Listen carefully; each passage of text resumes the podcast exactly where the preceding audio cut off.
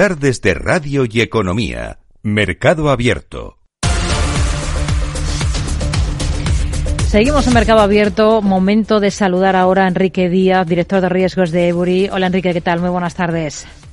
Muy buenas tardes, ¿qué tal? Es una jornada interesante que pone el colofón a una semana muy importante en cuanto a referencias y a reuniones de bancos centrales. Tenemos macro en Estados Unidos, en este caso datos de PMI eh, que ponen ese broche final a, a, esa semana intensa. ¿Con qué ideas se quedan después de tanto dato en estos últimos días en Estados Unidos con ese punto de inflexión que suponía ya el martes ese dato de IPC?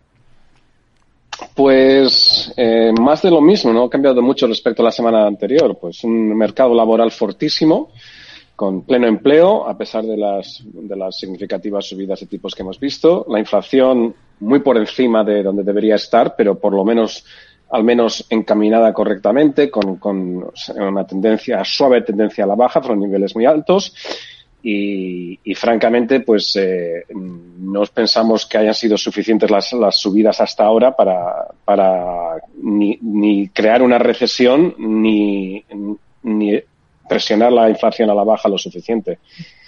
Ya que ha puesto el foco al principio sobre el mercado laboral estadounidense, hay quien dice, mirando a este país, o comienza a poner un poco el acento en que lo que ha hecho hasta ahora la Fed y el hecho de que haya elevado el pico de los tipos y actualizado su pronóstico de inflación hacia una cifra más, digamos, realista, mm, hacia una tasa subyacente en el 3,5 para finales del año que viene, no es suficiente, porque el problema número uno es el ajustado mercado laboral que alimenta la inflación salarial en Estados Unidos. ¿Cómo lo ven ustedes esto?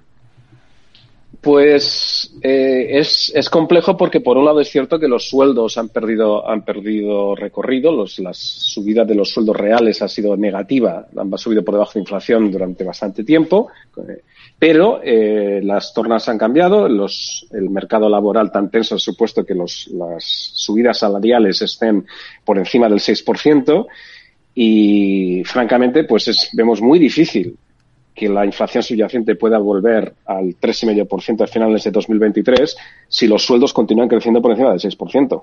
Hmm. Entonces, eh, realmente mm, es difícil ver, ver esa, ese optimismo de la Fed. Sí, aquí en Europa hemos tenido datos de PMI preliminares de diciembre. En este caso, se sigue contrayendo la actividad de la eurozona en diciembre por sexto mes consecutivo.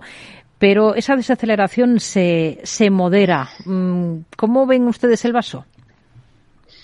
Eh, pues la verdad es que nosotros nos hemos ido, nos hemos fiado siempre mucho de estos eh, PMIs, porque en Europa, sobre todo, los datos suelen salir con bastante retraso y los, los índices, los sondeos de, gestores de, empresas, pues son el, mejor indicador avanzado que tenemos. Pero últimamente estamos viendo una cierta brecha entre lo que salen estos datos de sentimiento, que son bastante negativos, y los datos reales, que, no, que parecen que están aguantando mejor el tipo. Eh, realmente, pues no vemos ahora mismo una recesión seria, sobre todo una vez que se ha descontado completamente la posibilidad de una crisis energética seria en Europa. Una vez digeridos y analizados desde distintos vértices esos comentarios de esta semana de Powell y también de Lagarde, ¿cuál es la sensación con la que se ha quedado?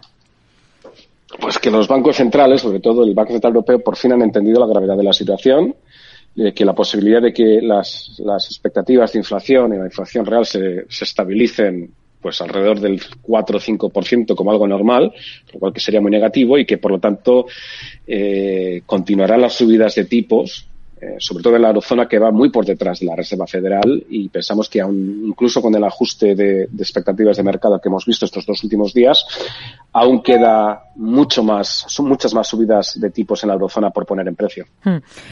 Ha habido más reuniones de bancos centrales en estos últimos días, eh, por ejemplo también la del Banco de Inglaterra. Y allí una de las cosas más interesantes ha sido esa división cada vez mayor entre los miembros de, del comité, ¿no? Entendemos que esto resta visibilidad sobre futuros aumentos de tipos por parte de esta entidad.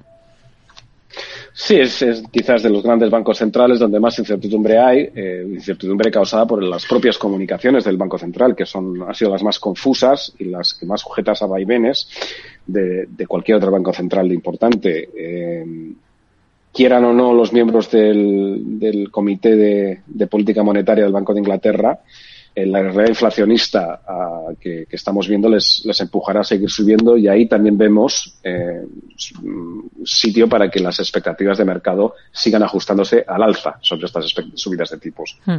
Sobre el resto de, las reuniones de bancos centrales hemos tenido Suiza, Noruega, pero también México, por ejemplo.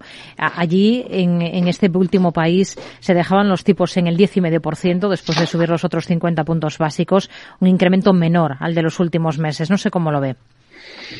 Pues eh, un contraste interesante, porque realmente en, México, a diferencia de otros ciclos económicos, en este, en este caso, en México la inflación está claramente por debajo de la eurozona, al 8%, y sin embargo los tipos están al 10,5%, mientras que en la eurozona están, pues no ya ni al 2%. Eh, en este caso, pues los bancos centrales de los países emergentes han sido mucho más serios en su respuesta al, a la explosión inflacionista, y eso se ha reflejado en unas divisas que han aguantado el tipo mucho mejor que las divisas europeas. ¿En qué divisas se están fijando ustedes especialmente ahora mismo, en esta última parte de, del año, del ejercicio?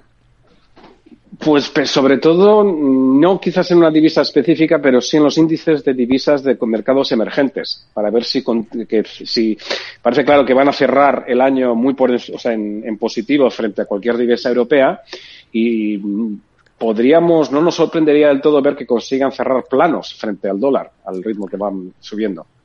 Enrique Díaz, director de riesgos de Buri. Gracias. Muy buenas tardes. Muy buenas tardes.